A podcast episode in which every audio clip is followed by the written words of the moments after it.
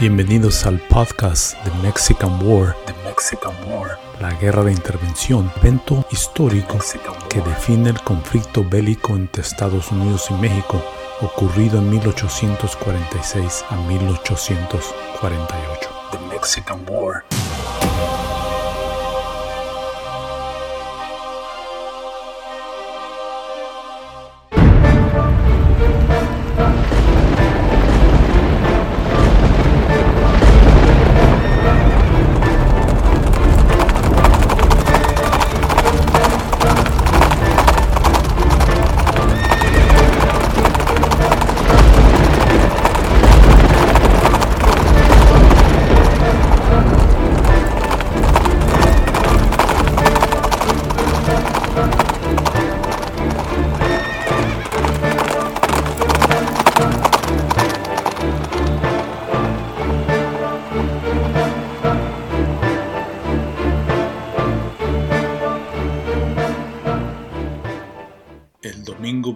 De agosto, comisionados de los dos bandos se reunían en la residencia de McIntosh, en Tacubaya.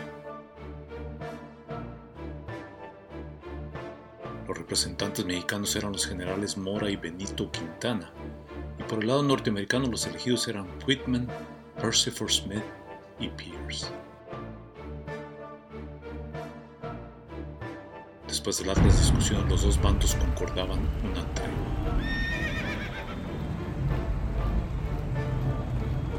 Dictaba que ninguno de los dos bandos debería de conllevar ningún tipo de actividad militar durante el curso del pacto que incluyera la construcción de fortificaciones en un radio de 90 millas de la capital mexicana y prohibía al ejército invasor de interferir con las actividades normales de tráfico organizadas hacia y desde la Ciudad de México.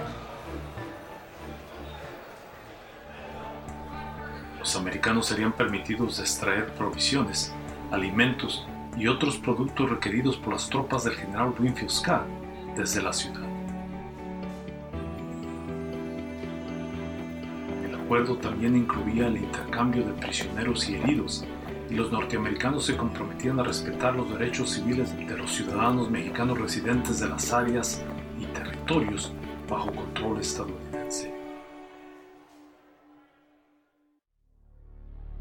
Caso de que cualquiera de los dos bandos decidiera terminar con el acuerdo, una notificación oficial debería de ser preparada y enviada durante un plazo de 48 horas.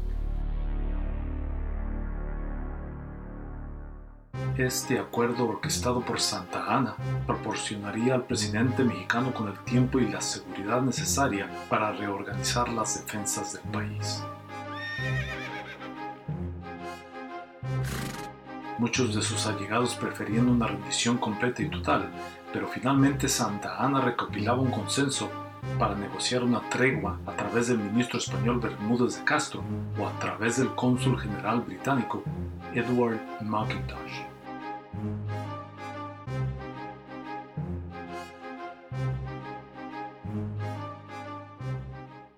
El elegido sería McIntosh, después de que Castro rechazara inmediatamente la oferta de negociar con los norteamericanos.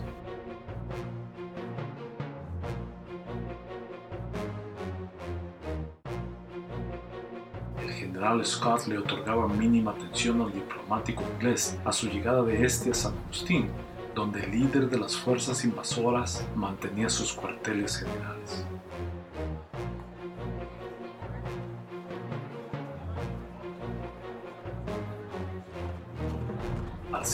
Día, Scott trasladaba sus fuerzas a Coyoacán para preparar el ataque final a la vulnerable ciudad.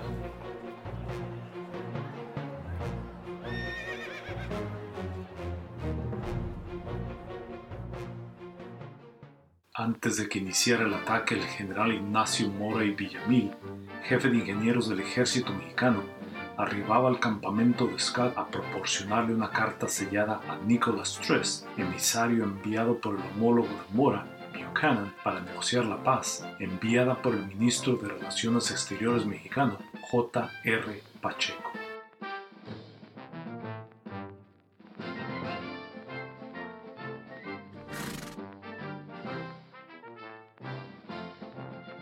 En la misiva, Pacheco le indicaba que ya estaba dispuesto a recibirle para concordar con la propuesta previamente enviada a él por Buchanan a través de Trist y concertar acuerdos que pudieran salvaguardar el honor del pueblo mexicano. La nota sugería una tregua de un año de duración, mientras el cual se podría negociar un tratado final de paz.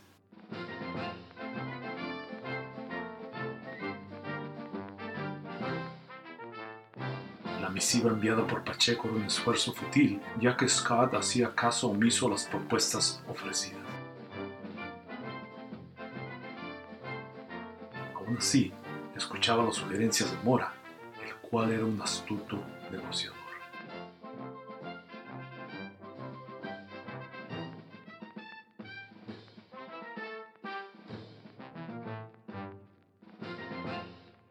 Le informaba al general que Santa Ana estaba dispuesto a concordar una tregua corta de duración, la cual podría comenzar de inmediato. Scott analizaba la propuesta y conferenciaba con Trist. Ciertamente para el general norteamericano una tregua era posible. Él sabía que el poder tomar la capital estaba a su alcance, aunque también estaba consciente de que al hacerlo podría generar un fuerte patriotismo entre la población mexicana, lo cual le haría más difícil el poder concordar el acuerdo de paz deseado por el presidente Polk.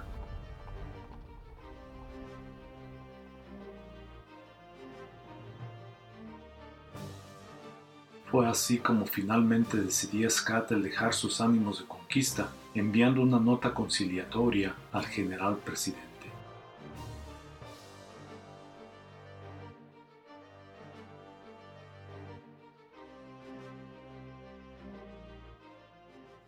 La misiva escrita por Scott transmitía un mensaje, de acuerdo a la interpretación que le otorgó Santa Ana a la nota, la cual contenía un posible elemento de inseguridad, expresado por el general norteamericano sin querer, al referirse al conflicto bélico como una guerra antinatural entablada entre dos grandes repúblicas del continente, la cual ya ha derramado mucha sangre.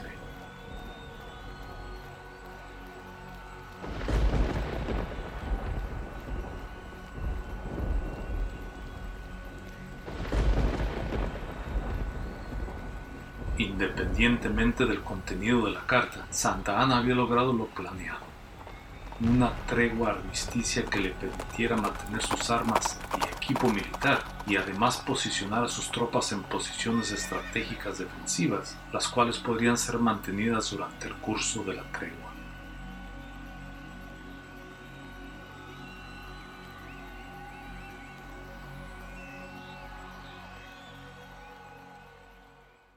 Soldados norteamericanos, frustrados, expresaban su insatisfacción a la decisión de su general.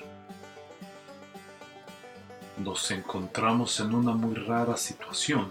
Nuestro ejército de conquista se encuentra situado en una colina donde se puede divisar la ciudad del enemigo, pero no se nos permite el abordarla y nos encontramos a la merced de los corruptos habitantes de la ciudad, los cuales nos bañan constantemente de insultos y vulgaridades.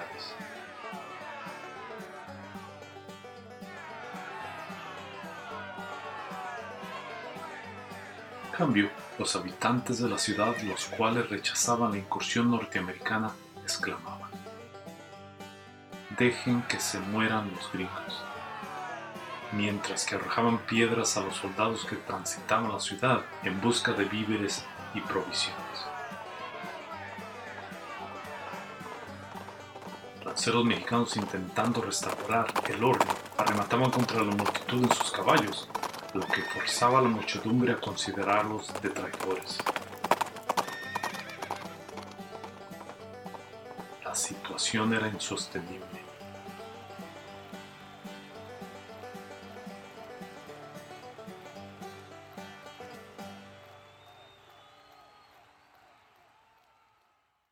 Era obvio para los norteamericanos que la tregua así era respetada por Scott y sus hombres, pero no así por Santa Ana.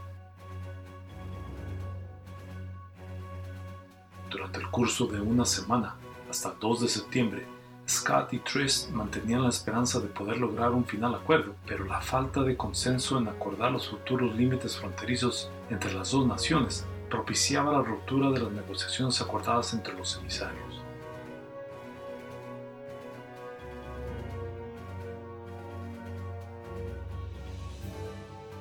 Trist deciden presentar un ultimátum a los comisionados mexicanos, el cual sería extendido hasta el 6 de septiembre.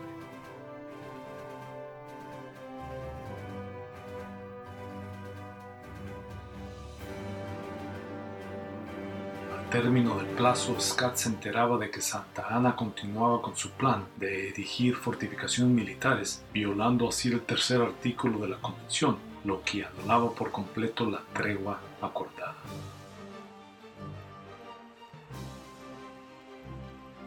Resultado, Scott le enviaba una nota al presidente mexicano dándole de plazo hasta el mediodía del siguiente día para poder comprobar que haría un paro completo a su intento de continuar con las actividades militares.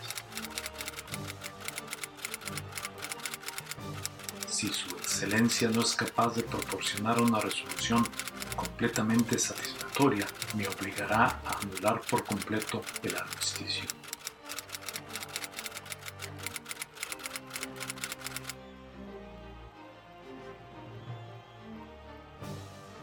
Mismo día, Santa Ana respondía a la misiva enviada por Scott, indicándole que rechazaría la fuerza con fuerza, con decisión e injuria, como resultado de las obligaciones supremas puestas en mí por la nación mexicana.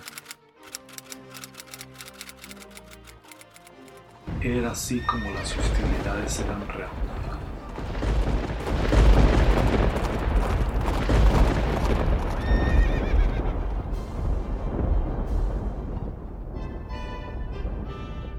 Scott comenzaba a estudiar las posibles rutas de acceso a la ciudad antes de iniciar el ataque. A la cabeza del cuerpo de reconocimiento del ejército invasor, la responsabilidad de esta tarea recaía en los hombros de Robert E. Lee.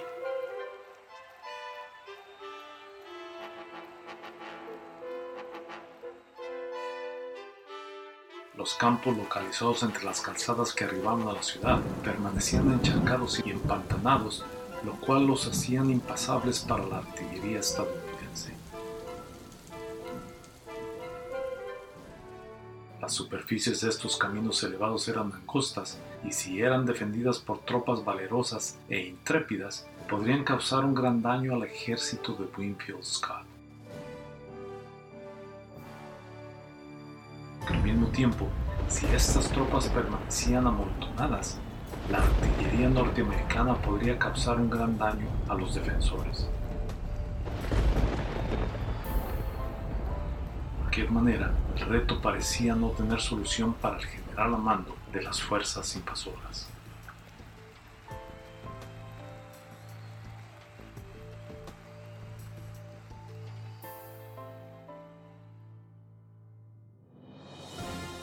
Sur y oeste, las rutas posibles arribaban a garitas, las cuales servían como puntos de control de entrada a la ciudad.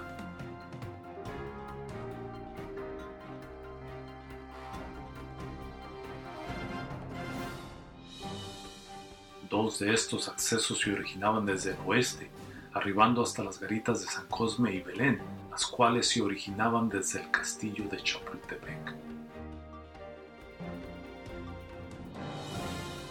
Los otros cuatro accesos eran la calzada de la Piedad, la cual se unía a la avenida de Belén en la carita del mismo nombre. La calzada del Niño Perdido, que se originaba desde la garita del Niño Perdido al suroeste hasta San Ángel. La calzada de San Antonio que comenzaba desde la garita de San Antonio en dirección sur hasta Churubusco. Y finalmente el acceso desde el Paseo de la Viga en el este.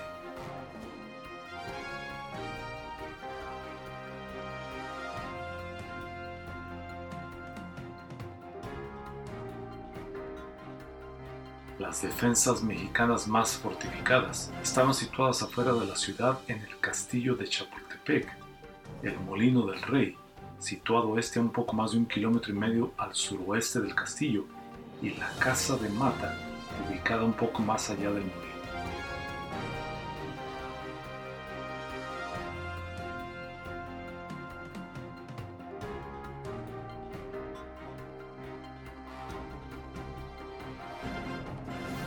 El 7 de septiembre, después de la culminación del plazo que abolía el armisticio, Scott permanecía en Tacubaya en compañía de la división comandada por el general Ward a escasos kilómetro y medio de distancia del castillo de Chapultepec.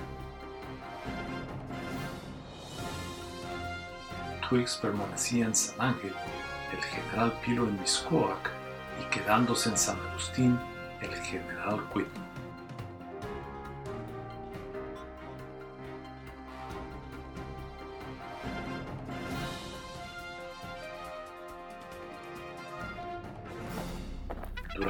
Horas de la tarde del 7 de septiembre, Scott era informado acerca de un movimiento considerable de tropas mexicanas, situadas estas en las proximidades del Molino del Rey.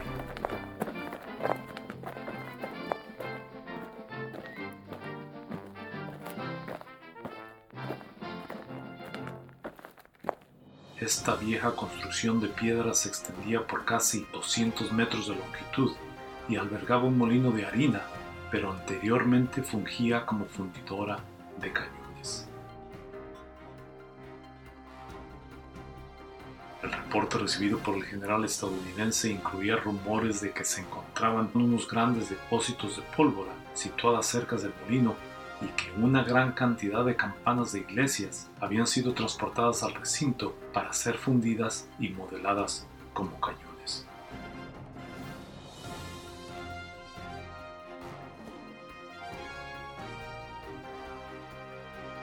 Winfield Scott, al recibir esta noticia, pausaba sus planes de movilización militar hacia la ciudad, lo cual tardaría por lo menos dos o tres días, y se concentraba en tomar una acción militar en contra de las posiciones mexicanas estacionadas en el molino.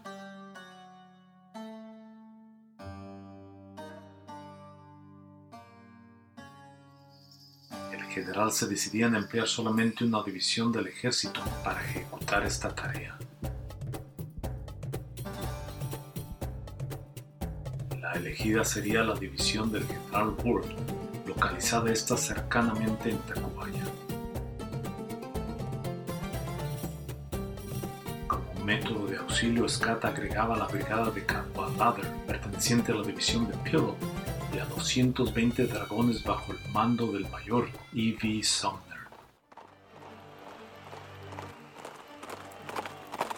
Tempranas horas de la mañana del 8 de septiembre, Worth se movilizaba con un contingente de 3.500 hombres, guiados todos por James Duncan y James Mason, los cuales habían reconocido el área previamente.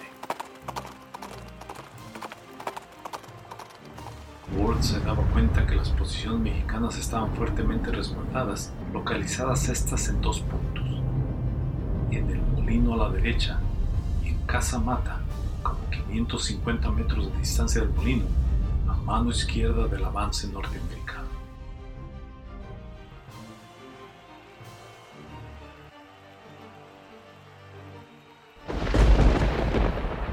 Y aunque la artillería mexicana se situaba en medio de los dos sitios de defensa, las dos fortificaciones eran el primordial punto de preocupación para los generales.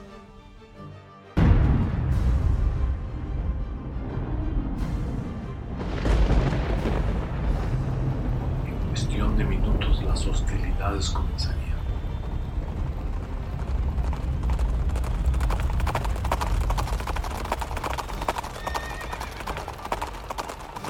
El ejército invasor se acercaba más y más a la capital de la nación mexicana, el punto deseado por los